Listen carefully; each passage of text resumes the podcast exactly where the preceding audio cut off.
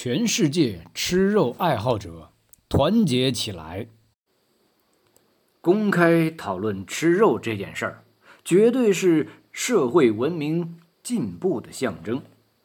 比如我的男神苏东坡，明明一边教大家文火慢炖小猪肉，慢着火，少着水，火候足时他自美。一边又假惺惺说：“可使食无肉，不可居无竹。无肉令人瘦，无竹令人俗。”哼，看这矫情劲儿，肯定是吃饱了才写的。还有周作人，写文章就喜欢谈吃，他的理由是：饮食男女。人之大欲存焉，饮食和爱情是一样的。张爱玲一言以蔽之，写来写去都是她故乡绍兴的几样最节俭清淡的菜，除了当地出笋，似乎也没什么特色。炒冷饭的次数多了，未免使人感到厌倦。由此可见，文章太素也不是好事儿。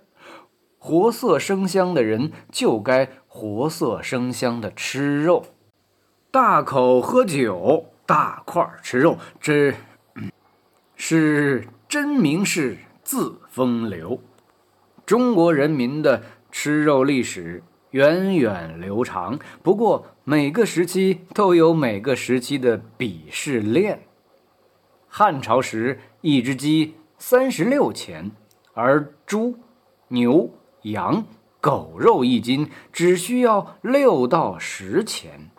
要知道那会儿，一名书佐、月俸才三百六十钱，吃肉不是问题，吃鸡还得是土豪才行。多亏了南北朝的贾思勰，他在《齐民要术》中。教大家养鸡，鸡的产量提高了，孟浩然才能雇人聚鸡黍，陆游也才可以莫笑农家腊酒浑，丰年留客足鸡豚。陆游所在的宋朝，因为皇帝的喜好，羊肉站在了吃肉鄙视链的顶端，但到了明朝，因为。养鸭防黄的策略，大家有了一千种烹调鸭子的手段。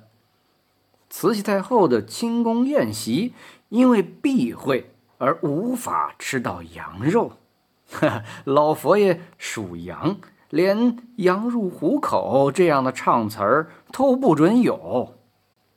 于是他便猛炸猪皮响铃，一直到吃成了。脂溢性皮炎也不肯撤下这道美味。关于吃肉，哪个人没有记忆呢？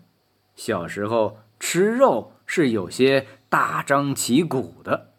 我最喜欢年尾时节，爸爸请出家里那口不知道多少年的黑色小缸和一块饱经沧桑的青石，我知道。做咸肉的季节到了，咸肉必赶在立春之前腌制好。过了立春，气候渐渐湿热，肉就容易变质。先用小火小心翻炒花椒，香味儿渐渐弥漫开来，有种置身椒房的感觉。把盐倒进锅里，继续小火翻炒。至花椒微微发黄，腌肉的佐料就完成了。之后，爸爸会郑重地去菜市场，那里有他相识多年的卖肉师傅。爸爸说：“只有老王家的五花肉才值得拿来做咸肉。”我始终认为，还是我家的咸肉最好吃。可是。我已经很久很久没有吃过这种鲜咸适口的咸肉了。似乎是那一年腊月，爸爸一如既往去了菜市场，过了很久才回来，菜篮子空空如也。我们很纳闷的问：“肉呢？”爸爸没有说话，一根接一根的抽烟。后来我们才知道，卖肉师傅老王得了癌症，爸爸去医院看了他，给了他的爱人一点钱。那一年的咸肉和香肠也不知道怎么的，都不如往年好吃。爸爸说，别人家卖的。就是不如老王。年后，老王走了，下一年，爸爸不腌咸肉了，我们家的咸肉都从南货店买回来。那肉也好吃，但不知道为什么，却少了一种风味儿。可是爸爸始终不腌肉，连那口大缸。也在搬家的时候不知所终。后来我读了钟子期、俞伯牙的故事，忽然能够理解爸爸。和弹琴一样，懂肉的人之间也有一种惺惺相惜的知己感。